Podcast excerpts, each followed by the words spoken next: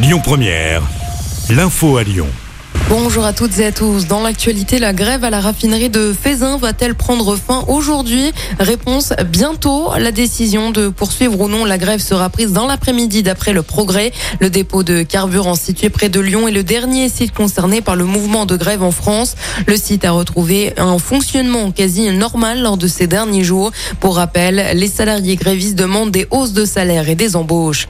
Les coupures de chauffage continuent aujourd'hui dans les écoles lyonnaises. Cela fait suite à une grève des chauffagistes de la ville de Lyon. Les écoles et les crèches sont concernées. Plusieurs établissements ont vu la température de leur classe descendre sous la barre des 14 degrés hier. Les grévistes réclament une meilleure reconnaissance du métier et une augmentation des salaires. Des sanctions disciplinaires exemplaires pourraient être prises par la ville de Lyon.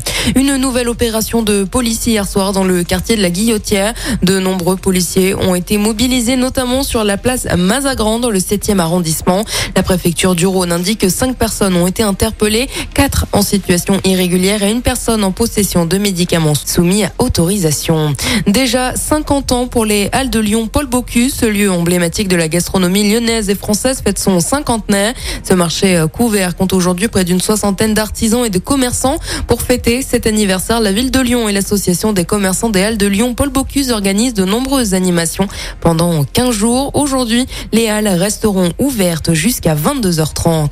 Et on termine avec un mot de sport et de tennis. Caroline Garcia a remporté pour la première fois de sa carrière le Master WTA. En finale du tournoi, la Lyonnaise a battu la Bélarusse Arina Sabalenka en 2-7 la nuit dernière à Fort Worth au Texas. Elle devient ainsi la deuxième française à remporter le Master WTA après Amélie Mauresmo en 2005.